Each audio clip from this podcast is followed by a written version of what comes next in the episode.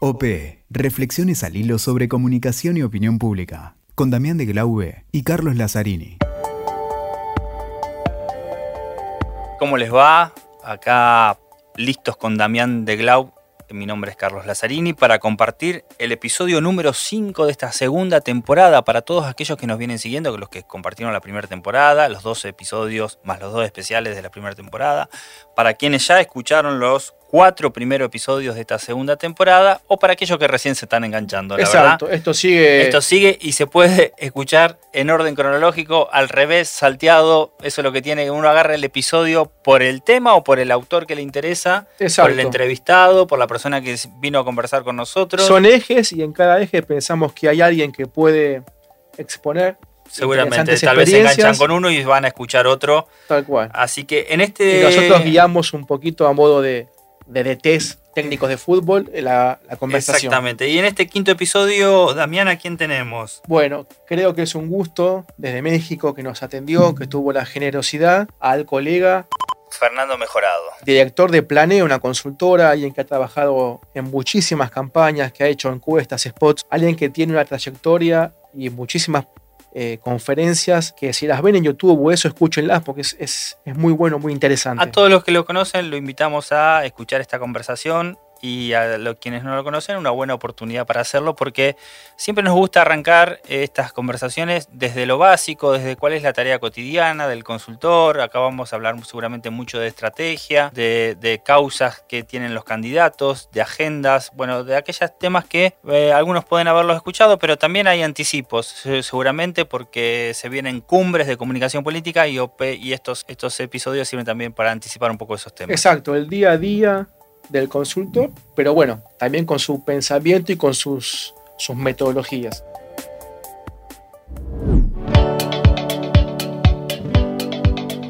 Eh, Fernando, la primera consulta que te hacemos aquí con, con Cali es cuando el consultor, ¿cómo es el día a día con un político?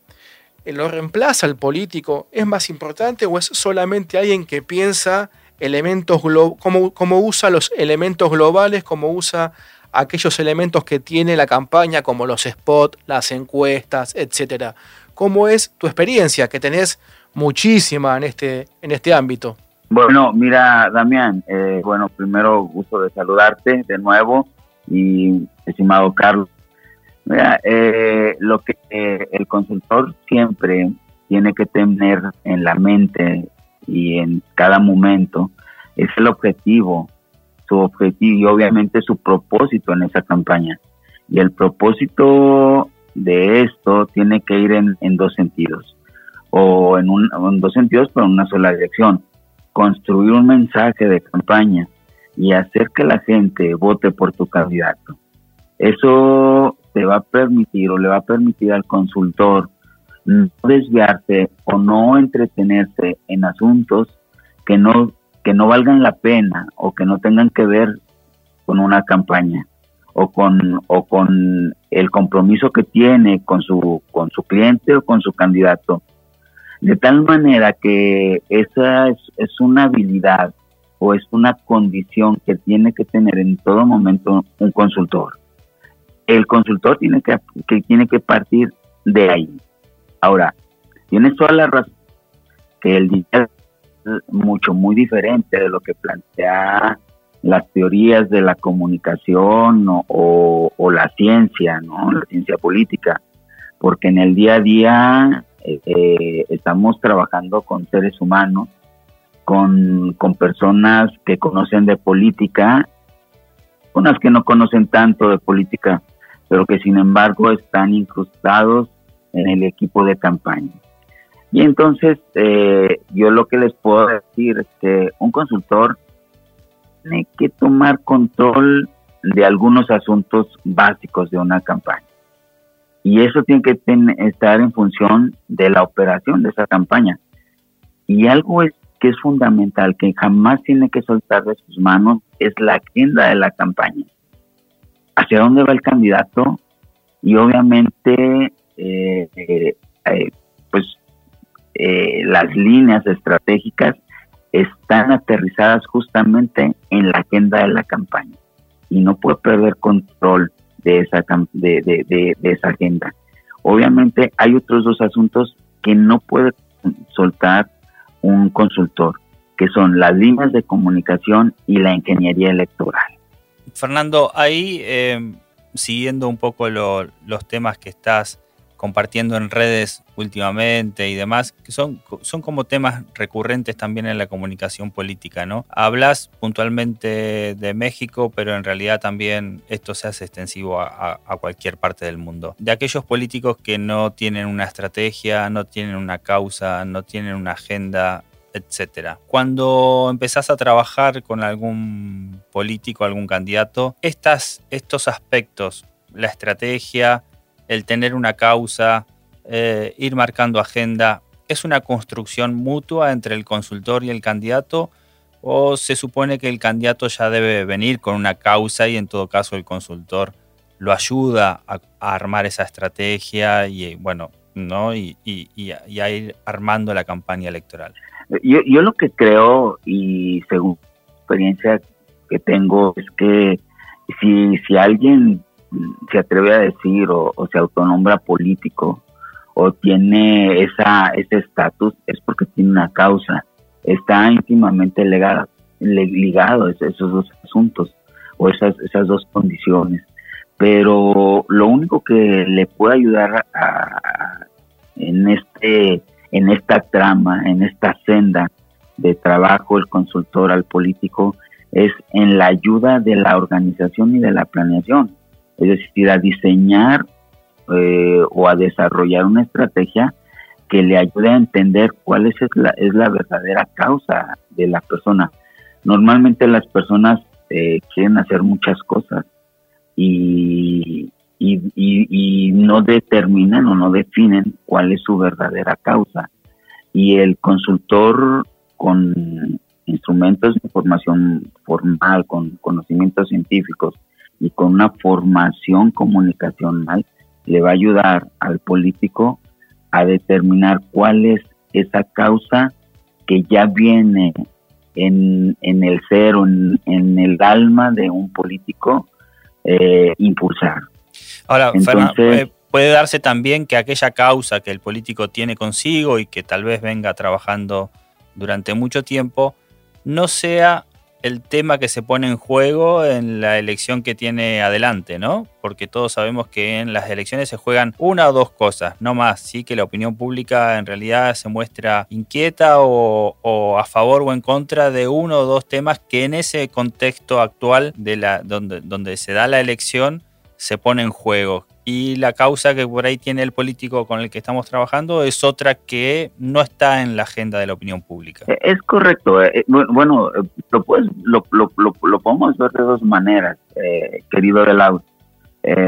mira, por un lado está el escenario que tienes enfrente y que tiene que ver con, con lo que están pensando en ese momento las personas pero también está la otra visión de teóricos y gente que, tiene experiencia en ese, en donde se plantea que las personas viven y conviven y cohabitan con muchos problemas sociales y que, y que no les genera problema porque conviven con la corrupción y conviven con la prostitución y conviven con la contaminación y con muchos otros fenómenos más. Y no, no y, no presentan problema alguno hasta que viene un político e impone un escenario nuevo y determina que finalmente el problema de la salud es el que realmente genera gran problema de las comunidades. Y, y ya no importaron los otros los otros asuntos más que el nuevo escenario que plantea eh, este político. Entonces, eh, eh, en este escenario podemos o asumir un, un, algo que la gente está pidiendo según la investigación de las encuestas o podemos asumir construir nuevos escenarios. Lo que fue el, el, el, lo que lo que fue el escenario de 2018 en el, en el país mexicano resultó que la gente convive con temas de, corrupción, que convive con unos otros temas, pero llega Andrés Manuel e impone e, y, dice que la corrupción es el gran problema de México y que sin que sea cierto no sea cierto, ¿eh? Y que y que él va a, abolir la, la, la, corrupción y a partir de eso México va a ser un país nuevo y México va a ser un país diferente y va a haber oportunidades y la gente va a ser feliz. Ese fue el gran relato o, la gran narrativa para construir el escenario electoral que a él le convenía. Excelente. La, última consulta. ¿De qué elementos eh, se vale la consultoría eh, cuando lleva a cabo una estrategia? ¿Se vale de encuestas? Eh, ¿Cómo piensan los spots? ¿Interactúan entre aquellos publicistas y el que hace la estrategia? ¿Investigan los mismos? ¿Cómo se lleva toda esa línea de, gente trabajando en conjunto en una campaña y el y aquel, aquel que piensa lo global, cómo se vale de esos elementos. Mira, querido eh, Damián, el consultor básicamente tiene que tener cuatro, cuatro cosas o, cuatro condiciones importantísimas e ineludibles. La primera, las habilidades políticas que tiene eh, eh, que se enmarcan en, en tres rubros. ¿Cómo funciona la política? El consultor tiene que, el consultor político tiene que saber cómo funciona la política. También tiene que tener habilidades de negociación política. Y por supuesto, tiene que entender cómo se hace la operación política. Y la operación política, que a mi manera de ver las cosas es el santo grial de una campaña electoral, porque ahí generas acuerdos, generas alianzas y algo que decimos en México, generas los amarres. Tres etapas del santo real que te va a poder ayudar a construir todo un equipo de campaña y todo un equipo de apoyos electorales. Por un lado, está el otro lado de los instrumentos. El consultor está obligado a tomar decisiones con base en la información formal, es decir, las encuestas de opinión de naturaleza cuantitativa, los eh, pudiera ser la metodología de focus group, que es una investigación de naturaleza cualitativa, y obviamente tener conocimientos científicos de ciencia política y obviamente formación de la comunicación política. No me imagino un consultor político que no sabe de temas de comunicación. Y por el otro lado, el eje de la, de la operación de campaña, en donde el consultor tiene que tener la, el control de algunos rubros de la campaña, como es la, el control de la agenda, el control de las líneas de comunicación y el discurso, y obviamente la ingeniería electoral. Es decir, con esto ¿Cómo conviertes todas estas, todas estas fortalezas o todos esos, recursos políticos en votos? Y obviamente está el último eje, el eje o el cuarto eje, que es el desarrollo de, la estrategia. Ahí hay, hay dos, dos direcciones en el desarrollo de la estrategia. Por un está el, la gran dirección, que es la creatividad, en donde casi, casi como, como un don divino que le da eh, eh, Dios a todas las personas, pero que se desarrolla en unas personas más que en otras, y donde el consultor está obligado a dar justo en el blanco de la forma de cómo va a crearse un mensaje conveniente para la campaña del candidato.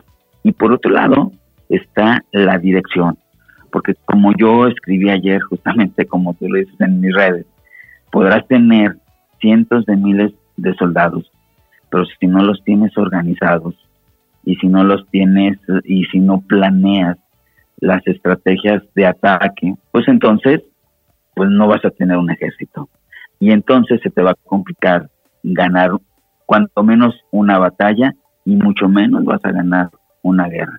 Bueno, creo que fue eh, contundente esta última frase y la tomamos como, como de cabecera. Eh, te agradecemos muchísimo que hayas estado aquí, que, que, nos dejes tus conocimientos, tus experiencias y que con los oyentes de distintos países de Latinoamérica y el mundo hayas podido compartirnos un poquito esta experiencia de la consultoría política que tanto camino has tenido. Ha sido un gusto y un honor. Un placer, muchas gracias.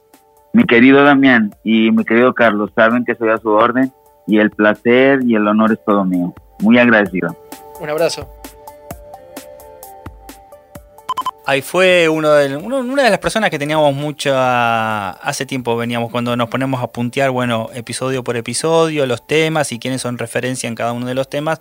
Siempre aparecía el nombre de Fernando Mejorado como una de las personas a consultar. Me quedo con, algo muy interesante que fue cómo él iba, más allá de, de las preguntas, de lo que habló, del día a día de la consultoría hasta sus herramientas teóricas para como siempre decimos, ¿no? Que sirva para aquellos que están o arrancando o tratando de mejorar su, su trabajo en la comunicación política. El que bueno, está estudiando, que, el que está que estos contenidos sirvan. El egresado, todos, todos son bienvenidos. Así que ha sido un placer, Damián. Nos volveremos a encontrar en el próximo episodio. Episodio 6, el que viene. Exactamente.